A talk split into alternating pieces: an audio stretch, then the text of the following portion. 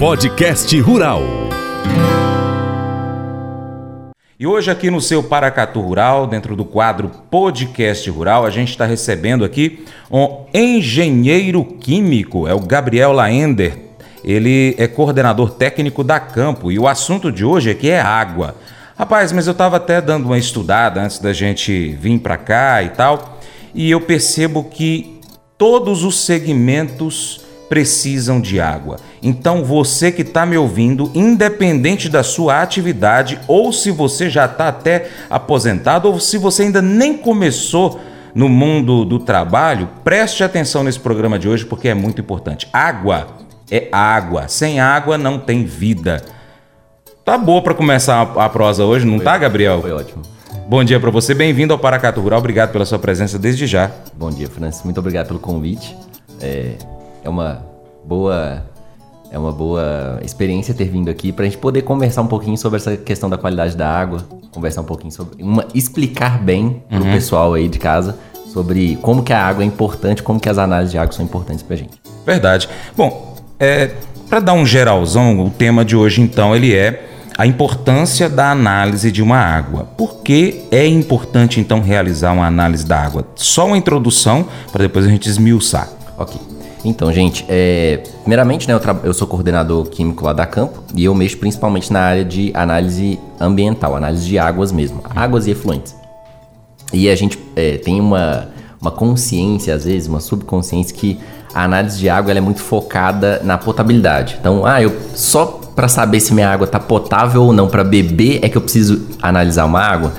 Mas uh, quando a gente fala sobre irrigação, por exemplo, na, na, na questão de, de um plantio, que eu vou irrigar aquela plantação para o crescimento das plantas, a qualidade da água que vai ser utilizada também é importante. Uhum. Então a gente precisa ficar muito ciente disso. Uh, tanto a água para potabilidade, para nossa ingestão, é importante saber a qualidade dela saber se ela está dentro dos conformes segundo a lei, uhum. como também é importante saber se a água que a gente vai utilizar para irrigar a plantação, ela também está conforme, também é uma água boa para as plantas ou ela pode acabar sendo maléfica e causar uh, alguns problemas na, na, plantação. Entendi.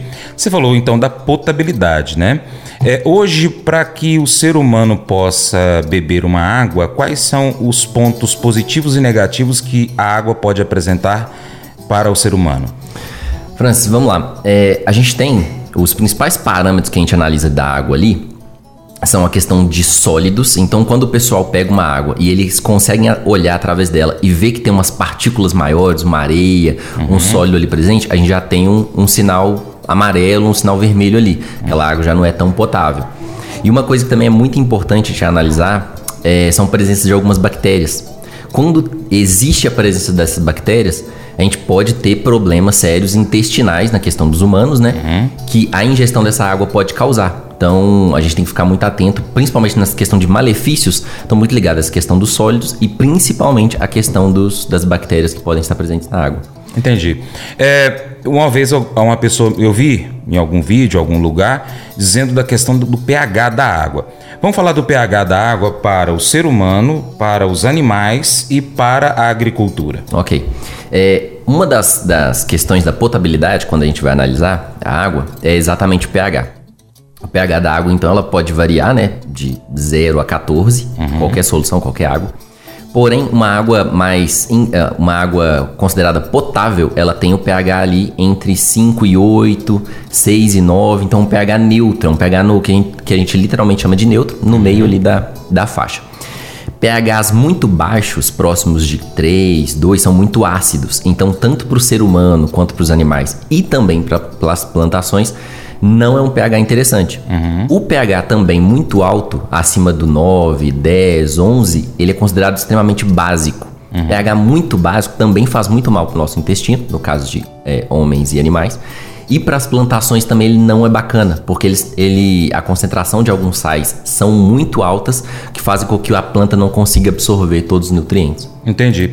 Bom, com relação aos animais, se tiver fora dessa, desse nível de pH neutro, o que, que pode causar nele? É a mesma coisa que causa no ser humano, por exemplo? Geralmente é a mesma coisa que causa no ser humano. É. Porém, uma coisa que a gente tem que tomar, que a gente tem que ter atenção, é que é, pode influenciar principalmente também em questões de reprodução dos animais. É. Então, o pH ele influencia em como que o, o, animal vai se alimentar, como que ele vai se reproduzir, qual vai ser o comportamento dele no dia a dia. Assim, algumas questões até é, de certa forma psicológicas do animal podem estar influenciadas também por essa questão do pH. A gente tem muito produtor de leite em Paracatu. Certo, certo. É, o pH desregulado dessa água pode afetar a qualidade do leite? Pode afetar sim a qualidade do leite e também a produtividade, digamos assim, do leite que a, ah. que a vaca vai gerar. Então é, é extremamente importante não só para nós humanos a ingestão de uma água boa, mas também para os animais. Entendi. Além da questão do pH, é, os outros pontos, vamos agora para a agricultura. Desde o sistema de irrigação é, até a, a, a, produção e produtividade ali daquela, o desenvolvimento da planta, o crescimento dela. Quais são os pontos positivos e negativos que podem ter na água não só da questão do pH, mas dos sólidos e outras, outras questões ali, até talvez bactérias, de que forma que influencia na agricultura? Por exemplo, desde uma horta com, com as hortaliças, com algumas frutas, alguns legumes, até a plantação, por exemplo, de soja e de feijão. Então, Francis, é, alguns outros parâmetros que a gente faz, as, que a gente tem que ficar atento, que a gente realiza as análises, são alguns metais. E esses uhum. metais são o que? Ferro, alumínio, é, são metais que. cloro, sódio. É, são compostos que hoje a gente já tem alguns compostos na água, a gente tem um pouco de alumínio, a gente tem um pouco de ferro, eles são interessantes para o nosso organismo e para o organismo dos animais, porque são sais minerais, uhum. sais minerais são importantes é, e também na plantação. A, as plantas também precisam de sódio, potássio, que também são sais minerais que a gente utiliza, por exemplo, nos fertilizantes, né? Os fertilizantes uhum. vêm com, com esses sais. Porém, é, a gente tem que fazer a análise dessa água porque um excesso de sais minerais ou uma falta de alguns determinados sais é extremamente importante no crescimento barra desenvolvimento da plantação e, do, e dos, dos animais. Vou dar um exemplo aqui. É, a, as águas, a melhor qualidade de água possível tem ali uma determinada concentração de ferro, alumínio, potássio, sódio, são os sais minerais básicos. Mas digamos que aquela água tenha uma concentração alta de chumbo.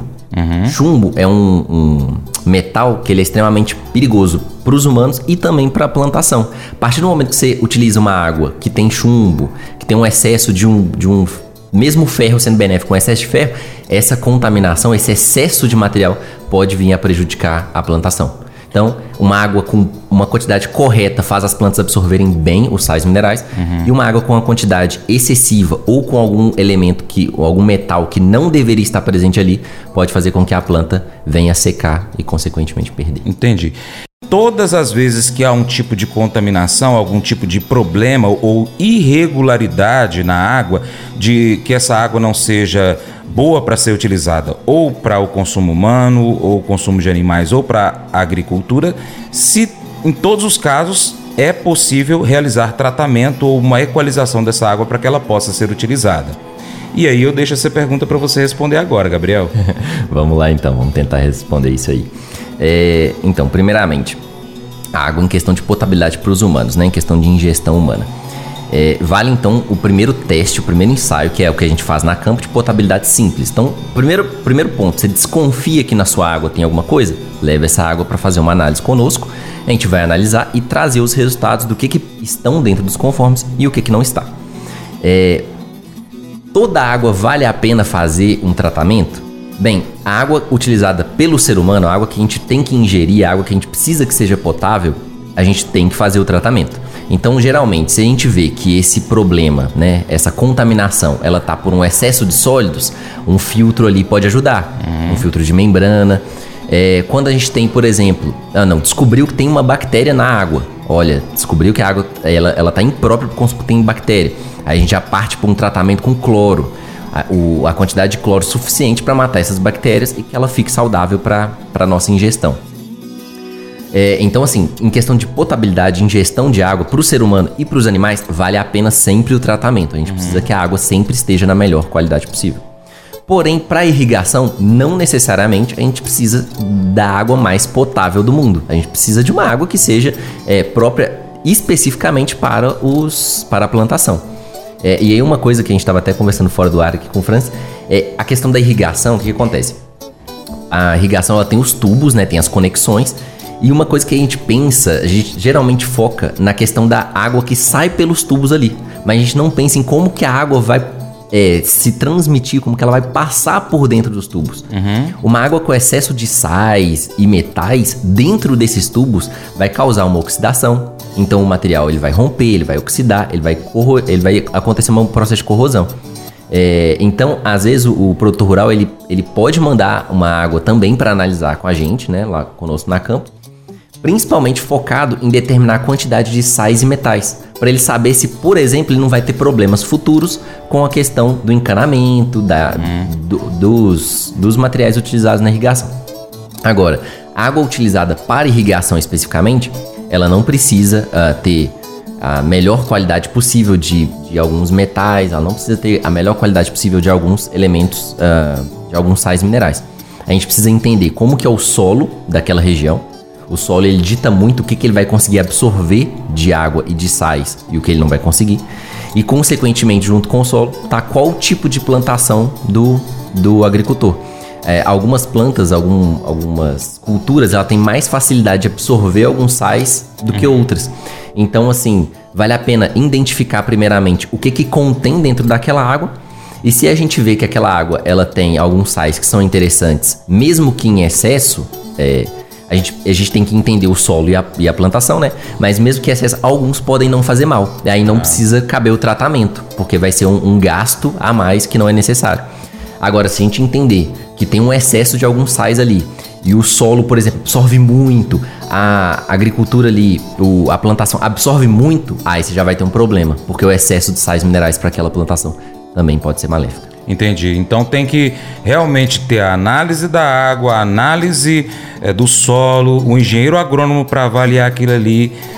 Em, de, em, determinado momento fazer uma análise foliar também para poder entender a resposta da planta com relação a isso aí e fazer o tratamento caso seja necessário, ou no solo ou na água. Com certeza. Uma das coisas que o pessoal faz muito é, depois que a plantação já está se desenvolvendo, também lá na campo mandar as amostras é, das folhas, né? A Sim. análise foliar, para a gente ver até que ponto as plantas estão absorvendo os nutrientes do solo e também os nutrientes utilizados dos fertilizantes que são aplicados. Uhum. Então é com esse análise, com essa análise completa de água, solo e foliar que a gente consegue ter uma noção boa Entendi. se essa água, solo e planta estão trabalhando bem em conjunto ou não. Entendi.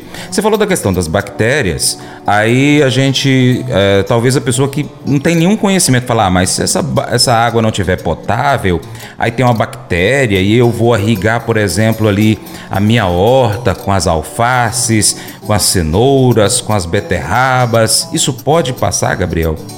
Olha, Francis, pode sim. É, quando a gente faz uma análise de água potável, a gente analisa um, uma bactéria. É, e se a gente tem essa bactéria presente, já não é necessário analisar outras, mas a gente já identifica, porque aquela específica, que no caso é uma bactéria que chama Escherichia coli, se ela tiver presente na água, para os seres humanos, para os animais, vai fazer muito mal. Só que a gente para a análise por aí, porque segundo a legislação brasileira, a gente não precisa identificar outras. Essa já faz muito mal, então, opa, não preciso gastar mais tempo, gastar mais dinheiro fazendo outras análises. Uhum. Já, já identifica. Porém, quando existe a presença de uma bactéria, pode muito bem estar presente outras. E é aí que a gente pode ter um problema, por exemplo, com a plantação. É, essa específica da potabilidade, ela é mais tem, causa mais problemas para o ser humano e para os animais. Uhum. Porém, é, como podem existir outras, essas outras também podem causar os problemas para a plantação. E essa identificação é que vai uh, dizer se a gente pode ou não ter um problema maior ali. Então, no caso da, da análise da água para irrigação, ela está focada então tanto na questão de sais minerais e metais, como também na questão desses, dessas bactérias. Identificou que não tem a principal, então beleza, essa água tá, tá tranquila em questão de bactérias, ela não vai ter problema nenhum na minha plantação. Agora, identificou que a bactéria que faz mal para os humanos está ali presente naquela água, a gente já tem que ligar um sinalzinho de alerta, porque talvez possa ter alguma outra ali que pode causar algum problema na, na plantação. Eu estou entendendo. No caso, as mesmas bactérias que podem é, causar problemas para os seres humanos podem causar para os animais, ou, por exemplo, algumas dos animais têm uma resistência maior que os seres humanos. Os, por exemplo, uma vaca, o porco. É, aí já estamos associados com é, realmente a diferença entre o corpo humano e o corpo dos animais. Sim. É, os humanos eles têm menor resistência, de fato, a, a, essa bactéria especificamente. Então a gente sente muito mais o impacto dela uh, caso a gente uh, ingira uma água ou faça a ingestão de um, de um alimento que esteja contaminado, né? Os animais eles também podem sofrer alguma consequência, mas eles têm uma resistência muito maior. Uhum. Então, é, às vezes vale mais a pena entender realmente qual é a quantidade e quais são todas as bactérias que estão ali presentes, porque talvez se a concentração, se a quantidade de bactéria for baixa, e os animais não podem, é, podem acabar não sofrendo tanto, pode não ter tanta influência. Só que aí vem aquelas coisas que a gente comentou, né? É, a gente pode ter problemas, por exemplo, com o rendimento. Então, por exemplo, uma vaca, ela pode ter um, um rendimento cada vez menor questão de leite. E às vezes o pessoal não pensa na água, né? Na qualidade da água. É, ou mesmo a plantação, às vezes uma plantação que não está se desenvolvendo tão bem. Às vezes não é só questão de fertilizante, às vezes é questão da irrigação. Então essas bactérias elas podem influenciar também nessa produtividade aí. Cabe a gente entender se a quantidade que tem de bactéria ela tá suficiente para causar um problema para o animal, sendo que ele é mais resistente, uhum. então teria que ter uma quantidade maior, ou se a quantidade está baixa e não vai causar nenhum malefício para o animal. É, no caso, por exemplo, eu tava, você estava falando aqui e veio mais outra questão. O pecuarista de leite, ele precisa, depois que termina todo o processo da ordenha, fazer a higienização do equipamento, da ordenhadeira, o tanque quando termina que ele, que ele vai fazer a retirada daquele, daquele leite, passar para o pessoal no caminhão, tem que fazer uma limpeza. O ideal é que ele faça, por exemplo, com água quente e que temperatura e por quanto tempo ele precisa deixar essa água aquecida para que possa então eliminar essas bactérias principais. É, essa questão é uma pergunta interessante. Esses, essas bactérias, algumas delas têm uh, resistência térmica, resistência ao calor. Hum. Então é por isso que a gente fala sobre a limpeza a quente. Ou seja, a gente esquenta uma água, né? Esquenta um material e leva essa água, no caso do, da produção de leite. Então a gente tem o balde ali, né? Os galões. A gente vai uma água quente, deixa em contato ali por um tempo para depois a gente descartar, fazer a lavagem e tudo mais. Então é exatamente esse o ponto. Como elas têm uma resistência ao calor, a gente precisa, quanto maior a temperatura possível de água para a gente aplicar ali, melhor. Então, assim, ah, Gabriel, tem que ser uma água na temperatura 50, tem que ser na temperatura 40. Isso aí, a gente não tem uma temperatura específica. Quanto mais quente você conseguir colocar uma água dentro do, do galão, do balde e deixar ali por um tempo de. de é, essa água tentando fazer essa limpeza, né? uma pré-limpeza para ela eliminar essas bactérias, depois você vem com os outros aditivos, com, com o detergente, com, com os outros materiais. É, então, assim, duas coisas que são principais aí, Francis. É a questão da temperatura da água, então uma água quente realmente ajuda, e a quantidade específica de alguns, alguns desses detergentes, materiais de limpeza, tem cloro. E a quantidade específica de cloro também é, acaba por matar esses, essas bactérias. Uhum. Então é importante a gente saber também a aplicação correta desses materiais. Uma quantidade boa e na concentração boa. Porque com cloro e com água quente, a gente consegue fazer a eliminação total dessas bactérias. Bacana. Bom, a água, então, a gente pode ali fazer essa, essa, esse aquecimento. E aí, no caso dos aditivos, é só ele dar uma olhadinha lá no rótulo, a recomendação ali do, do médico veterinário ou do outro profissional que o atende, que vendeu aquele produto, sempre é bom seguir aquelas orientações para ele poder fazer então a melhor higienização possível no equipamento, né? Exatamente. É, às vezes o pessoal faz uma primeira, primeira análise da qualidade da água lá na campo, por exemplo, e viu que deu uh, bactéria, deu bactéria coliforme. A gente indica ao ao utilizador da piscina ou ao, ao agricultor aumentar a concentração de cloro uhum. para ver se a gente consegue acabar com, aquele, com aquelas bactérias. E aí ele faz uma segunda análise com o aumento de cloro para ver se uh, ele foi conseguiu sucesso ou não na, na, nessa tarefa. Se ele não tiver conseguido, a gente tende a aumentar ainda mais a concentração de cloro, garantindo né, que chegue no limite máximo para não ultrapassar ali que, que cause problema para o ser humano mas uma quantidade de cloro que seja suficiente, tanto para uma piscina, quanto para uma irrigação, quanto para uma utilização no, no pasto lá, por exemplo, que elimine as bactérias e que fique saudável e potável para ser utilizado. Bacana. Paracatu Rural, volta já. Olá pessoal, tudo bom? Eu sou o Francis de Oliveira, apresentador do Paracatu Rural e do Diário Rural. Quero fazer um convite a você, profissional, você empresário do agro, você que tem uma empresa que atende o produtor rural, anuncie conosco. Nós temos algumas opções para você. Pelo Paracato Rural, a gente pode abrir o espaço publicitário para você anunciar a sua empresa, a sua prestação de serviços no nosso programa de rádio. Você anuncia com inserções, uma, duas, três, quantas você achar melhor. A gente faz um orçamento de acordo com a sua demanda, de acordo com o que você quer atingir. Também pelo Paracato Rural nós temos o site, as redes sociais, nós temos também aí pacotes específicos para você para atender a sua demanda. Em Coromandel, se você é da região de Coromandel, aí no Alto Paranaíba, nós também temos uma opção pela Rádio Diamante, é no Diário Rural, uma extensão do Paracatu Rural ou uma, um filho do Paracatu Rural, vamos dizer assim. Lá a gente também leva informações relevantes para Coromandel e região, da agricultura e pecuária, enfim, tudo que interessa ao produtor rural a gente leva no seu Jornal do Agronegócio. E você, empresário, tem uma excelente oportunidade para divulgar a sua marca, a sua empresa conosco. Eu vou ficar esperando. Entre em contato pelo WhatsApp 389 9181 0123. Repetindo 389 9181 0123. Muito obrigado. Deus te abençoe. Tchau, tchau. Podcast Rural. É, o Gabriel, que é engenheiro químico, está aqui comigo hoje proseando sobre questões hídricas, né, da importância da qualidade da água e a importância de se fazer a análise para poder saber qual é a qualidade dessa água que você vai utilizar para beber na sua casa, aí na sede da fazenda, né, ou que vai usar para tratar dos animais, para dessedentação animal, ou ainda na irrigação, seja ela, por exemplo, com pivô central ou uma irrigação simples com aspersor, ou até a irrigação subterrânea, né? ou com regador também. E o Gabriel estava falando aqui comigo diversas questões, ele é coordenador técnico da Campo, e chegaram alguns questionamentos muito interessantes aqui.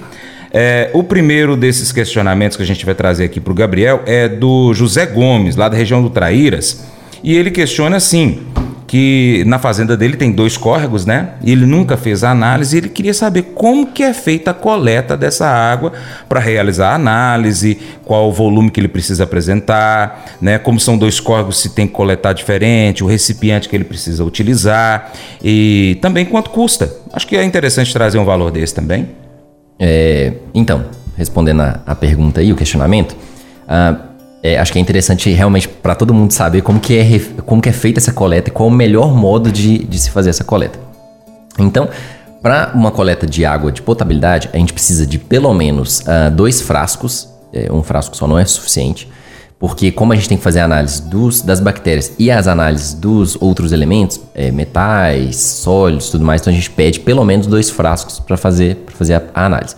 E cada um desses frascos, ele, eles podem ser de vidro, preferencialmente de vidro, mas se não tiver o de vidro, pode ser um frasco de plástico também. E ele no volume de pelo menos um litro. Uhum. É, então, dois, duas garrafas PET, digamos assim, de um litro. É, e aí, como que é feita essa coleta? Então, a primeira coisa é tentar focar principalmente no ponto em que você tem interesse de analisar. Porque se você pega num ponto muito distante do local que você vai utilizar, é, ou um ponto que ele sofre, por exemplo, quando chove cai terra nele, aquele ponto ele é sempre muito diferente, ou o ponto muito distante já não vai fazer tanta diferença para você na sua vida, né, no, no seu dia a dia. Então, assim, é importante focar num ponto próximo e que você de fato está em contato com aquela água, vai utilizar aquela água, né? Uh, então, assim, dois frascos de um litro esse, essa coleta ela tem que ser feita preferencialmente de luva, porque a nossa mão pode estar contaminada e na hora de levar a nossa mão até o córrego, a gente pode acabar contaminando essa amostra. Uhum. Então é interessante utilizar a luva. E aí preencher esse frasco até o topo, ou seja, na hora que o frasco estiver já derramando a água, a gente fecha. Não pode, nós não podemos deixar com que é, mexer, é, encher só metade do frasco e fechar ele. Enche até a borda, na hora que ele já estiver derramando, a gente realiza a fechagem. E aí, é, preservar essa amostra. Ou seja, não, ó, Gabriel, não vou conseguir mandar essa amostra hoje. Então refrigera ela, pega esses hum. dois, essas duas garrafas, refrigera ela, deixa ela na geladeira, deixa ela no freezer e aí o mais rápido possível você envia para campo porque lá a gente vai dar os, o segmento com, com a amostra. Preferencialmente também não deixar exposto ao sol, né? Na, no transporte. Exatamente. É, então, quanto mais rápido você conseguir armazenar e quanto mais rápido você conseguir enviar ela para a gente, mais interessante. Entendi. Chegou um outro questionamento também de uma moradora aqui da zona urbana, na Vila Mariana. Obrigado aí pela audiência de vocês todos aqui na zona urbana. Um abraço para Vila Mariana. É, a Núbia Damasceno pergunta assim: é, que ela tem um poço artesiano e a água da piscina dela, ela colocou cloro e aí a água ficou com a cor de ferrugem. Se precisa fazer a análise da água ou se você já pode até identificar o que, que pode ter acontecido. Olha, Núbia, é, pelas informações que você passou, é bem capaz, mas assim, com muita certeza de que tem uma quantidade excessiva de ferro na sua água. Geralmente colorações, quando a gente olha para uma água e a gente vê essa coloração mais, mais alaranjada, mais avermelhada, tá muito ligada a ferro, concentração uhum. alta de ferro. É, e então assim, possivelmente seu poço artesiano tá com uma concentração alta de ferro e aí isso pode fazer com que ele também não seja próprio para o consumo. Então a gente tem que ficar atento aí nessa, nessa questão. Primeiramente, analisar para ver se a concentração de ferro está acima do limite de consumo humano para você saber se essa água tá potável ou não. E também para você entender se é, essa concentração realmente é ferro ou alumínio, né? Algum metal especificamente, mas assim, com muita certeza de que é ferro. É, e entender também se essa concentração ela pode causar algum problema na sua piscina. Porque a gente tem algumas outras análises. Então, digamos que na análise a gente vê que, além do ferro estar tá alto, a gente vê que tem bactéria. Se você utilizar essa água do seu poço também para preencher sua piscina, depois você vai ter que fazer todo o tratamento, igual você falou, utilizar cloro, mas tem que ver se a concentração de cloro é a suficiente, ou se você tem que colocar mais. Então acho que vale muito a pena fazer a análise desse, desse poço artesiano para entender o que, que tem aí. Entendi. E aí a coleta, ele vai lá, liga a bomba, coleta dentro nos dois frascos, leva para poder fazer a análise. Espera sair um pouquinho, né? Aquela primeira. Ah, sim. Aquele, aquele primeiro jato. Fica ali dentro, na tubulação. É, na tubulação, porque ele fica parado, né? Aquela água ah. tá parada. E aí assim que você esperou ali 30 segundos, sair um pouquinho, 15 segundos, você pode coletar então dois frascos, um litro garrafa PET ou garrafa de vidro, refrigerar e mandar pra gente. Bacana. Bom, já tem mais pergunta aqui, perguntas interessantes, né? É, uma delas que eu tipo, que deixei aqui foi com relação ao valor, mas antes de você responder a questão do valor, tem o questionamento do Ailton. E ele fala assim: ó, meu pai tem um poço artesiano lá no sítio, só que a água dele tem calcário, é imprópria para beber, o que, que se deve fazer? Olha, é, a concentração de cálcio, ela assim, na potabilidade não é pedido a concentração de cálcio. A gente tem uh, uma análise que envolve dureza, que está um pouco relacionada ao cálcio, mas é, assim, não é especificamente o cálcio. Uh, essa questão da dureza, como que funciona? Quando uma água tem muitos sais minerais, ela se torna uh, uma água meio salina, aquela água meio salgada. Uhum, salobra. É, salobra. E ela se torna uma água dura, que a gente chama. Essa água, se ela tiver também excesso, é, em excessos limites de concentração, no caso aí do cálcio, né, que compõe o calcário, aí a água também vai ficar imprópria para o consumo. E aí é interessante pensar que esse é um poço artesiano, mas se ele for utilizado na irrigação também é uma questão. O cálcio ele é extremamente interessante na hora da, da plantação, da irrigação, mas o excesso de cálcio ele causa problemas para a plantação. Uhum. Então é, é, interessante de fato ter uma análise dessa água, entender um pouco dela para saber se vale a pena tanto a questão do consumo, já que a concentração de cálcio pode estar muito alta, tanto para a questão da irrigação. Entendi. E aí, só, só puxando um ganchinho para porque muitas pessoas perguntam em questão de poço artesiano. É, o poço artesiano geralmente ele é protegido, né? Tem toda uma estrutura que é montada para ele. Mas assim, se acontecer, por exemplo, do poço artesiano, em, com chuvas, com deslocamento de terra, alguma coisa, ele tiver algum tipo de contaminação ou algum tipo de contato com água de chuva, com água que corre pelo, pelo local ali, isso pode influenciar diretamente aquele poço naquele momento. Então, assim, é, tem muito, tem muito, muitas pessoas que às vezes ligam na campo falando assim: ah, é, há tanto tempo atrás meu poço artesiano não dava é, quantidade alta de ferro, mas agora está dando quantidade alta de ferro, o que está acontecendo? E aí, quando a gente vai entender é, com essa chuva que está acontecendo agora, tudo mais, o deslocamento da água, da, da, da terra, se aquele poço tiver um mínimo contato, talvez uma água que veio carregando o solo ali pode entrar em contato com o poço e naquele momento, naqueles primeiros meses, pode ter uma concentração alta de um ferro, por exemplo, que com o tempo e com o sol voltando, ele vai, vai retornando aos limites normais. Entendi. Mas assim, é uma coisa que pode acontecer sim e que a gente tem que ficar atento se o poço está bem protegido, se a estrutura está bem montada. Antes de eu voltar aqui num questionamento que ficou pendente aqui para a gente poder trazer a resposta, e eu deixei uma pergunta para o Gabriel. Gabriel, ah, o, o insumo agrícola, né? É, o herbicida, o fungicida que é aplicado é, na, na lavoura, ele pode chegar até o lençol freático, contaminar. E como que acontece, por exemplo? Ah, detectou a contaminação e o tratamento? Se o produtor rural aplicou na quantidade recomendada, há um risco, por exemplo, mesmo dentro da recomendação de atingir o lençol freático? Como que acontece? Você tem essas respostas para a gente? Vamos lá, Francis, falar um pouquinho né, sobre essa questão dos, dos agroquímicos. É, então, uh, atualmente a gente, basicamente todos os tipos de plantações utilizam algum tipo de pesticida, herbicida, né, algum, algum remédio, digamos assim, para garantir que a plantação uh, consiga ter mais resistência. Quando a gente fala desses materiais, desses, desses uh, produtos, eles assim, eles são extremamente tóxicos pro ser humano, uhum. tanto para os animais quanto pro, pro homem. E aí, o que é importante frisar?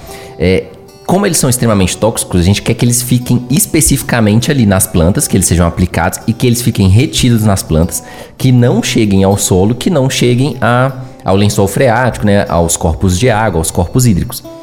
Só que às vezes, quando utilizados em concentrações altas ou quando não é utilizado o pesticida correto, o herbicida correto, ele pode não ficar tão bem fixado à planta e pela, pelo transporte de material ele chegar no solo. Se ele chegar no solo, com a chuva ou com a movimentação mesmo de sais minerais dentro do solo, a troca de sais minerais do solo, esses compostos eles podem chegar então a um lençol freático ou um corpo, um corpo hídrico. E aí que tem o problema. O contato com esses materiais já é extremamente perigoso para o ser humano e para os animais. É, o, assim, o principal fator que eles podem causar é relacionado a câncer, né? São, são mutações genéticas. É, e uma outra coisa também é que então o contato já é ruim, mas imagina se esse material chega até a água, chega até uma água que a gente vai consumir. Uhum. Então a gente precisa ter essa atenção. E como que, é, como que são feitas essas análises? Geralmente o pessoal faz a análise do solo. Por quê? É, se o material, se o pesticida, ele conseguiu chegar, passar pela planta e chegar no solo, é porque é aí que nós vamos ter problema. Agora, se ele, tá, se ele estiver na plantação, na planta, ele está no local correto, ele foi aplicado onde ele deveria ter sido aplicado, na concentração que ele deveria ter. A planta vai, vai atuar da melhor forma possível ali, né? Vai, vai criar uma barreira para a planta se desenvolver. Aí, então, ele, digamos que ele chegou no corpo hídrico. É, o pessoal faz a coleta também para mandar lá para gente, né, na, na, campo. E aí lá a gente faz um, uma análise que se, chama, que se, chama, varredura de agroquímicos.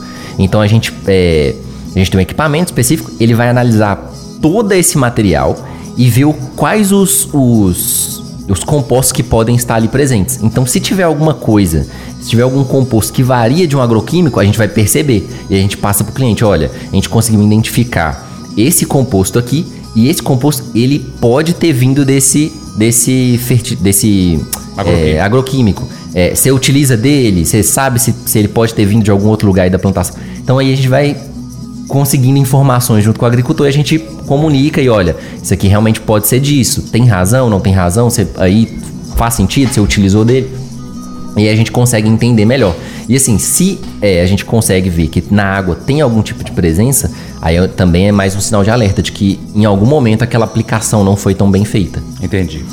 A Márcia Helena deixou um questionamento para a gente assim, é, dizendo o seguinte, que é, tem algum tipo de bactéria que pode causar um problema chamado H. pylori, né, que é lá no estômago.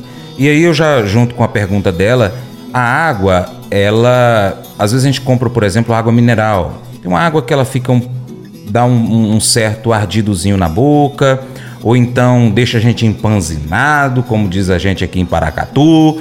É, essa água pode estar desregulada de acordo com o ideal para que seja consumido, né? E essa questão do H. pylori aí também, resume aí pra gente.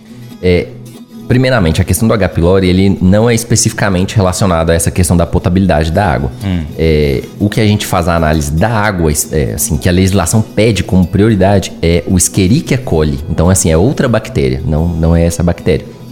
Mas assim, os sintomas em, algum, em alguns pontos são parecidos, principalmente na questão de estômago ruim, é, desregulação de, do pH do estômago. Então a pessoa é, tem dificuldade para comer, tem dificuldade para digerir alimentos. Então, assim, tá.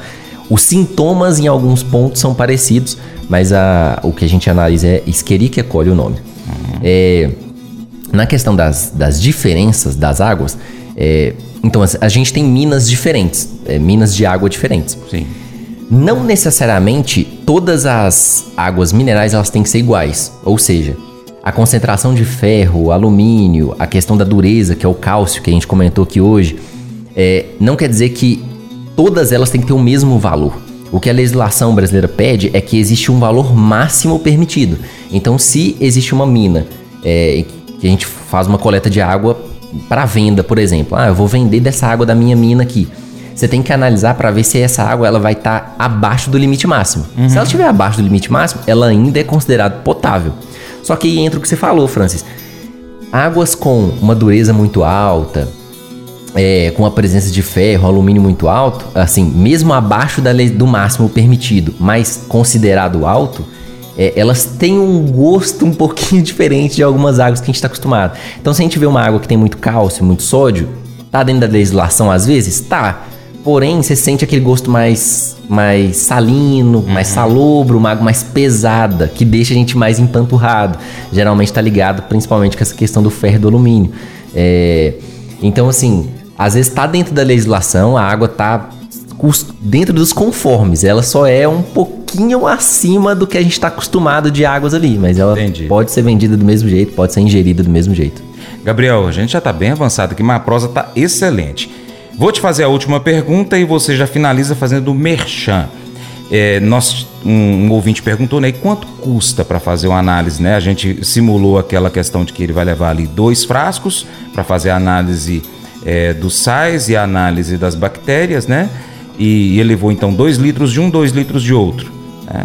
Quanto que custa? Você tem valor? Tenho. Agora eu puxei os valores aqui pra gente. Aí só é, dando uma frisada aqui na questão da coleta, os dois frascos, né, igual eu falei para vocês aí, de um litro pelo menos, é, para fazer essa análise de potabilidade. É, o pessoal tá me puxando a orelha aqui para não mandar em, em, frasco de refrigerante. Então tem que ser hum. aqueles galões, aqueles frascos de água mesmo maiores. Aí eu puxei aqui, Francis, os valores, então, para uma potabilidade básica, que a gente analisa só a questão microbiológica, só a questão, ó, tem ou não a bactéria. Essa análise sai em 165 reais. Uhum. Então a gente só quer saber se ela está contaminada ou não com a bactéria. É, agora, quando a gente faz uma potabilidade simples, que é o tipo de análise para ver se a água está potável ou não para ser ingerida, tanto pelos animais quanto pelos humanos, é, o ensaio sai a 310. A gente vai analisar aí as bactérias, o pH da água, aí a gente analisa também dureza, cor, se a água está turva ou não, se tem muitos sólidos, e aí os metais, é, igual a gente recebeu algumas perguntas relacionadas a, aos poços artesianos. Uhum. Então, por exemplo, nessa potabilidade simples, a gente analisa ferro, manganês e alumínio. Uhum. E o uhum. ferro geralmente é um dos maiores problemas que a gente tem em poço artesiano. Entendi. Então também é uma, é uma análise interessante de ser feita é, nesse sentido. E aí é só ir lá na campo que fica ali no alto do córrego, na Lindolfo. Garcia, mil e três? Número mil. Mil? Fácil, fácil. Fácil, fácil.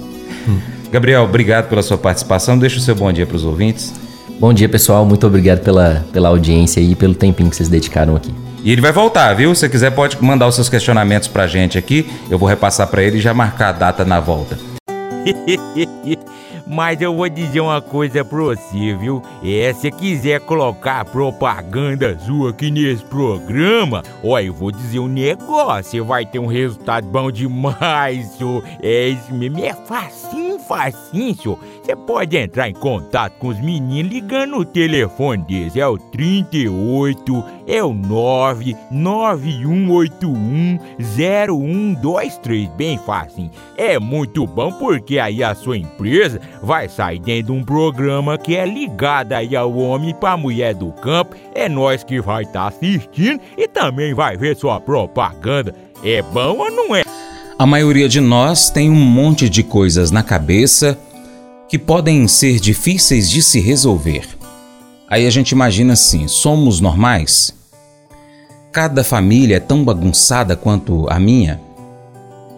Se nós vamos ficar bem aí no futuro? Pois é, a gente pensa tanta coisa assim, né?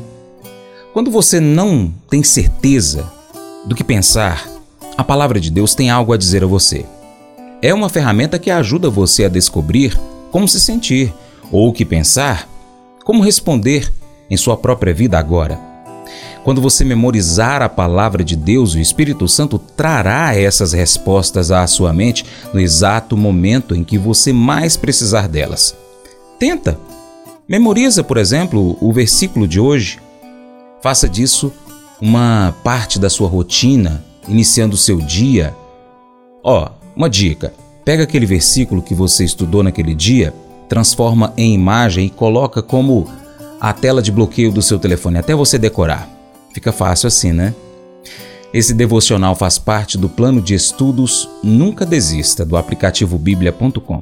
Muito obrigado pela sua atenção, Deus te abençoe e até o próximo encontro. Tchau, tchau.